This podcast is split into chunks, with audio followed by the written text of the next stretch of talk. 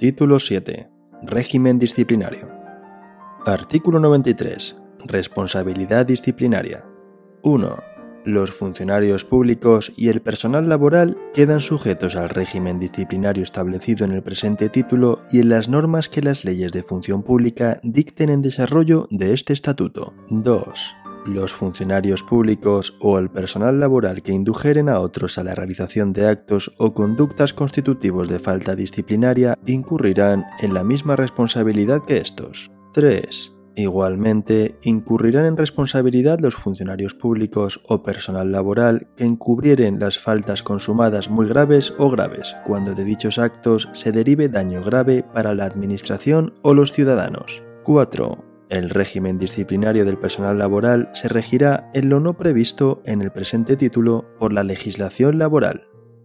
Artículo 94. Ejercicio de la potestad disciplinaria. 1. Las administraciones públicas corregirán disciplinariamente las infracciones del personal a su servicio señalado en el artículo anterior cometidas en el ejercicio de sus funciones y cargos, sin perjuicio de la responsabilidad patrimonial o penal que pudiera derivarse de tales infracciones. 2. La potestad disciplinaria se ejercerá de acuerdo con los siguientes principios. A principio de legalidad y tipicidad de las faltas y sanciones, a través de la predeterminación normativa o, en el caso del personal laboral, de los convenios colectivos. B. Principio de irretroactividad de las disposiciones sancionadoras no favorables y de retroactividad de las favorables al presunto infractor. C. Principio de proporcionalidad aplicable tanto a la clasificación de las infracciones y sanciones como a su aplicación. D. Principio de culpabilidad. E. Principio de presunción de inocencia.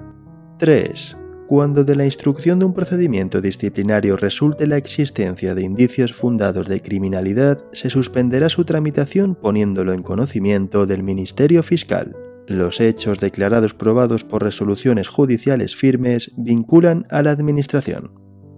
Artículo 95. Faltas disciplinarias. 1. Las faltas disciplinarias pueden ser muy graves, graves y leves.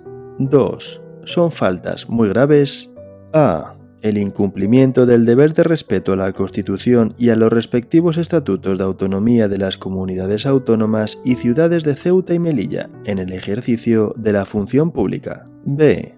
Toda actuación que suponga discriminación por razón de origen racial o étnico, religión o convicciones, discapacidad, edad u orientación sexual, lengua, opinión, lugar de nacimiento o vecindad, sexo o cualquier otra condición o circunstancia personal o social, así como el acoso por razón de origen racial o étnico, religión o convicciones, discapacidad, edad u orientación sexual, y el acoso moral, sexual y por razón de sexo. C. El abandono del servicio, así como no hacerse cargo voluntariamente de las tareas o funciones que tienen encomendadas. D. La adopción de acuerdos manifiestamente ilegales que causen perjuicio grave a la Administración o a los ciudadanos. E. La publicación o utilización indebida de la documentación o información a que tengan o hayan tenido acceso por razón de su cargo o función.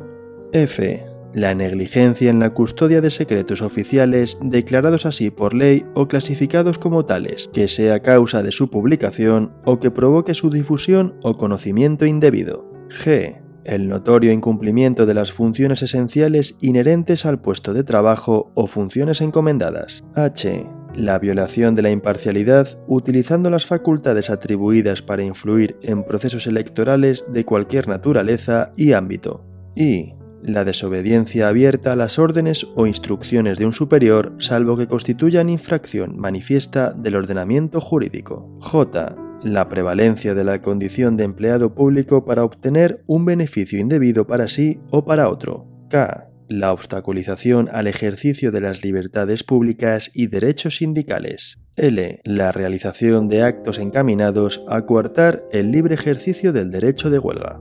M el incumplimiento de la obligación de atender los servicios esenciales en caso de huelga. N. El incumplimiento de las normas sobre incompatibilidades cuando ello dé lugar a una situación de incompatibilidad.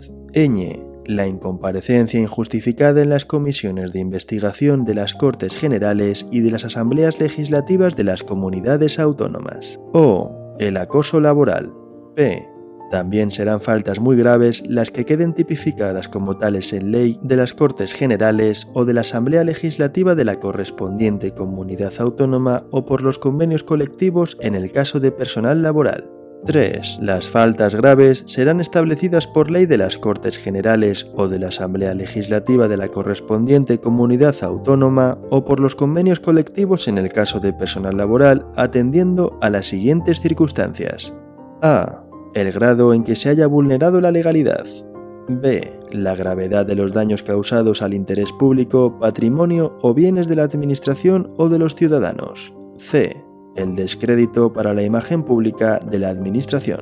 4. Las leyes de función pública que se dicten en desarrollo del presente estatuto determinarán el régimen aplicable a las faltas leves atendiendo a las anteriores circunstancias. Artículo 96. Sanciones. 1. Por razón de las faltas cometidas podrán imponerse las siguientes sanciones. A separación del servicio de los funcionarios que en el caso de los funcionarios interinos comportará la revocación de su nombramiento y que solo podrá sancionar la comisión de faltas muy graves. B. Despido disciplinario del personal laboral que solo podrá sancionar la comisión de faltas muy graves y comportará la inhabilitación para ser titular de un nuevo contrato de trabajo con funciones similares a las que desempeñaban. C. Suspensión firme de funciones o de empleo y sueldo en el caso del personal laboral con una duración máxima de 6 años. D. Traslado forzoso, con o sin cambio de localidad de residencia por el periodo que en cada caso se establezca. E. De mérito, que consistirá en la penalización a efectos de carrera, promoción o movilidad voluntaria. F. Apercibimiento. G.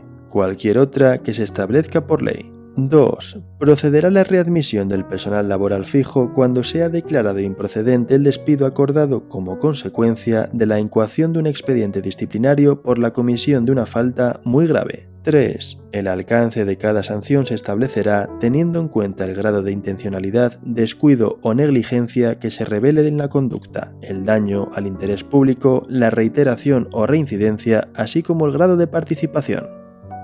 Artículo 97. Prescripción de las faltas y sanciones. 1. Las infracciones muy graves prescribirán a los 3 años, las graves a los 2 años y las leves a los 6 meses. Las sanciones impuestas por faltas muy graves prescribirán a los 3 años, las impuestas por faltas graves a los 2 años y las impuestas por faltas leves al año. 2. El plazo de prescripción de las faltas comenzará a contarse desde que se hubieran cometido y desde el cese de su comisión, cuando se trate de faltas continuadas el de las sanciones desde la firmeza de la resolución sancionadora.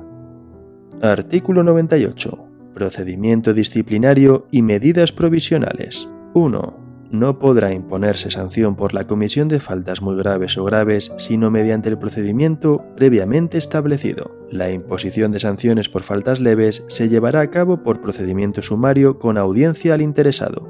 2. El procedimiento disciplinario que se establezca en el desarrollo de este estatuto se estructurará atendiendo a los principios de eficacia, celeridad y economía procesal, con pleno respeto a los derechos y garantías de defensa del presunto responsable. En el procedimiento quedará establecida la debida separación entre la fase instructora y la sancionadora, encomendándose a órganos distintos.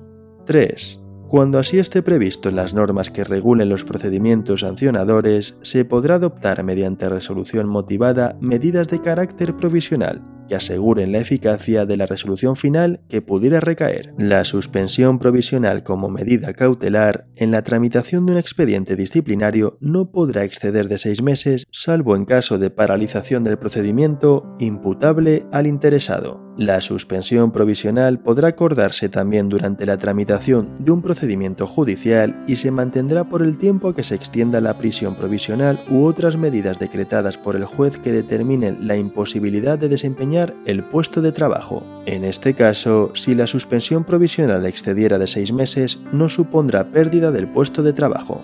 El funcionario suspenso provisional tendrá derecho a percibir durante la suspensión las retribuciones básicas y, en su caso, las prestaciones familiares por hijo a cargo.